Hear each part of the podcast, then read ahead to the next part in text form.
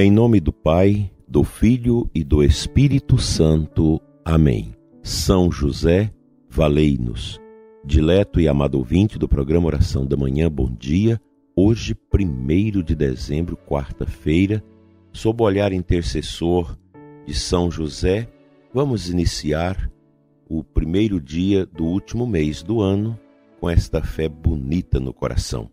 Sou Dom Adair Bispo de Formosa, com você elevando a Deus os louvores matinais. Que o nosso dia seja um dia na luz, que esta quarta-feira possa ser também uma oportunidade para o nosso crescimento nas relações uns com os outros, na nossa participação na comunidade, enfim, que seja um dia que possa trazer benefícios, luzes de Deus para nossas vidas tão carentes e necessitadas desta presença amorosa de Deus que nos ajuda a discernir o que nós devemos fazer para mantermos nesse caminho abençoado, o caminho cristão, o caminho batismal, marcado pela liturgia, pela oração, pela prática da caridade e pela esperança. Estamos no tempo do advento um tempo bastante forte, muito importante para nós, que nos ajuda a nos posicionarmos dentro desta dinâmica da vida cristã, que é uma dinâmica de espera. Aliás, a pessoa humana, a nossa espécie, é a única que espera. Nós somos impulsionados pela esperança. Aqui é importante termos presente a atividade que nós devemos manter para que nossa esperança, que é uma virtude teologal, unida à fé, nos conduz à caridade, permaneça firme.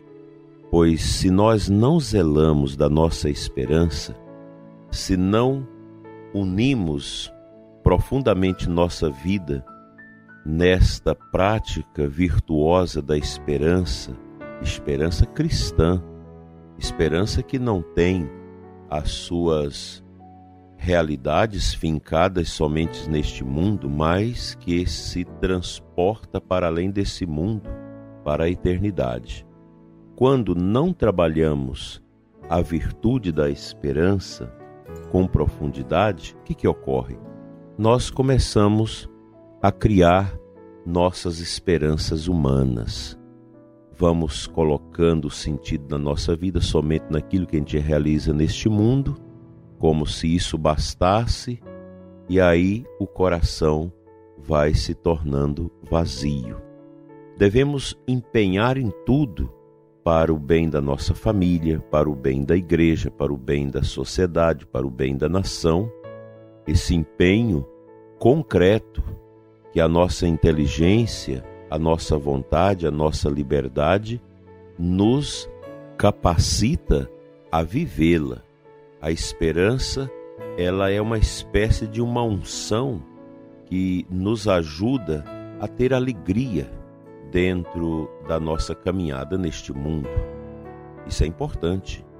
A esperança, os nossos projetos humanos, seja na administração dos bens, seja na condução da família, seja no aprimoramento de nós mesmos, precisam estar sempre alinhados nesta visão de esperança na vida também eterna. Tudo que nós fizermos neste mundo deve ter a marca da bondade do ressuscitado para que as nossas atitudes não se torne aquelas atitudes em vista de manter um status, uma idolatria ou um apego exagerado. Você pode muito bem conduzir a sua profissão, a sua empresa, os seus trabalhos, a sua família com este olhar para o horizonte eterno, sem desprezar o empenho terreno todo o nosso empenho terreno, ele deve ter a marca da esperança escatológica em Cristo, a sua volta, a sua parousia, a sua chegada numa segunda vez a este mundo. Assim, a nossa vida ela passa a ser uma vida também serena, equilibrada, tranquila, porque tudo que nós fizermos tem a marca da bondade de Deus, é esperança. O contrário, o que, que ocorre? O desespero. Quando não se trabalha a prática da virtude da esperança, que é muito solicitada de nós na liturgia deste advento, facilmente você cai no desespero. E pessoas desesperadas é o que não falta neste mundo, nesses tempos complexos que nós estamos vivendo tempo de pandemia, tempo de tanta confusão, de tanta ameaça à liberdade das pessoas e por aí vai. Então é preciso centrar-se em Cristo, pedir a força do Espírito Santo a fim de que nós possamos ter o equilíbrio. Eu acho que nesses tempos o equilíbrio é fundamental para a gente poder caminhar sem desespero, mas na esperança que a liturgia, o tempo do advento coloca para nós um tempo tão bonito, tão importante, que ajuda o cristão a amadurecer a sua caminhada neste mundo tendo um olhar sempre para o horizonte de Deus. Não olhe somente para a terra, olhe também para o céu, pois o nosso caminho passa por esse mundo para desembocar na eternidade.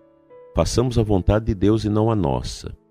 Busquemos a nossa santificação naquilo que nós realizamos. Não esqueça o seu compromisso com a sua comunidade cristã pois nós somos batizados e fazemos parte desta comunidade que é o corpo de Cristo. Que esta quarta-feira seja maravilhosa para você e para sua família. Vamos à palavra de Deus.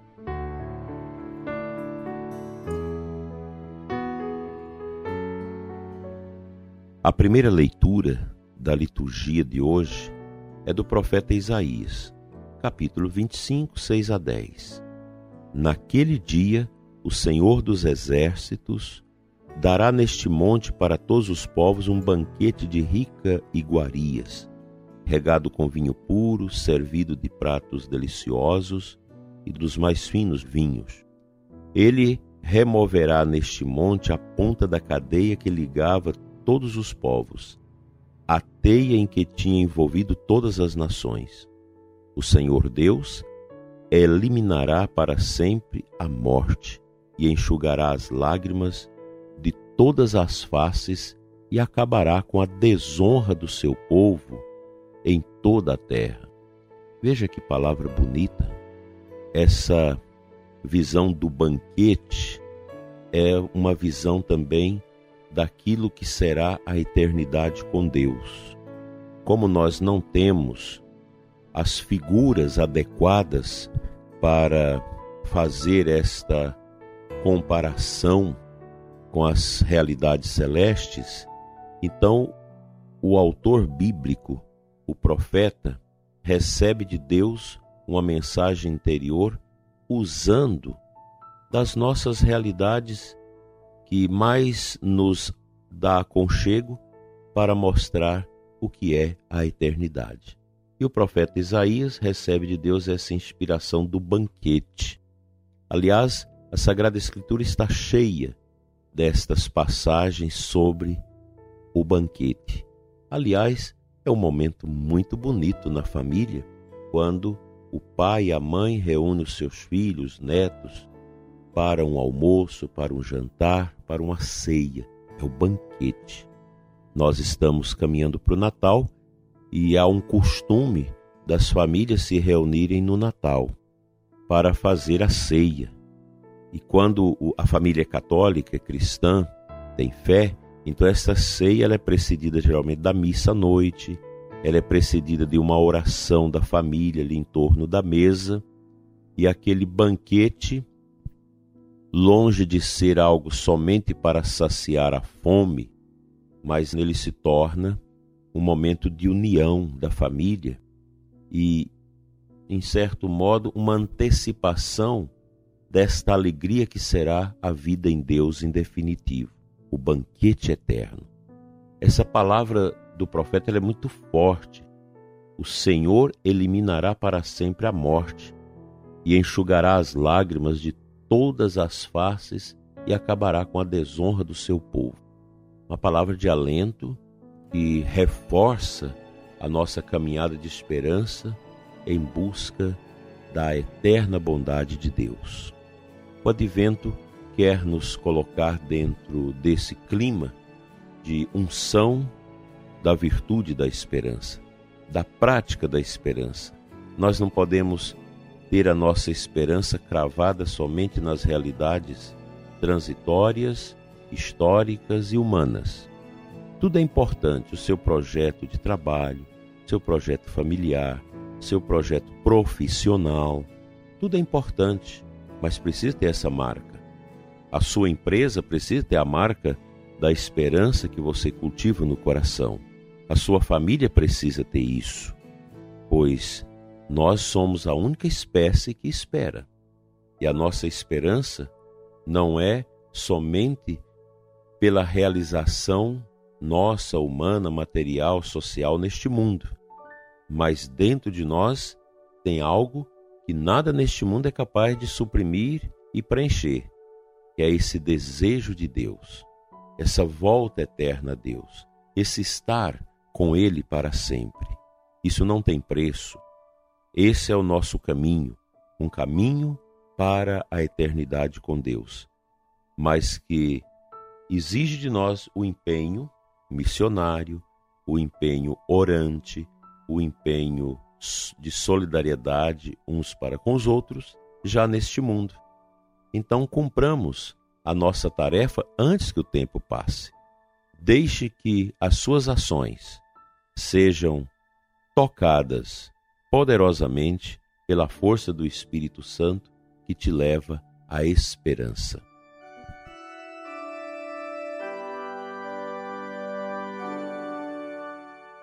Senhor, Pai de misericórdia e de bondade, quero te apresentar nesta manhã o ouvinte deste programa.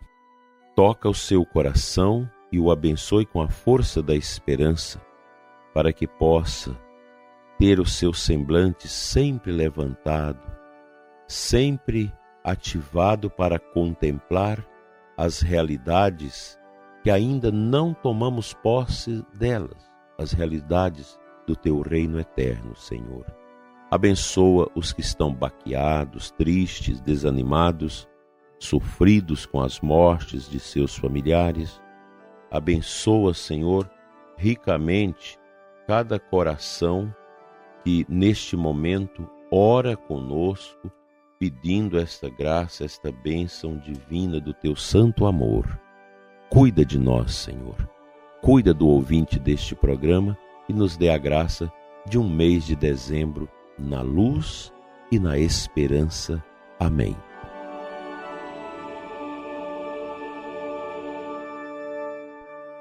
Pela intercessão de São José, venha sobre você, ouvinte, e sua família, sobre o seu trabalho, a bênção de Deus Todo-Poderoso, Pai, Filho e Espírito Santo, assim seja.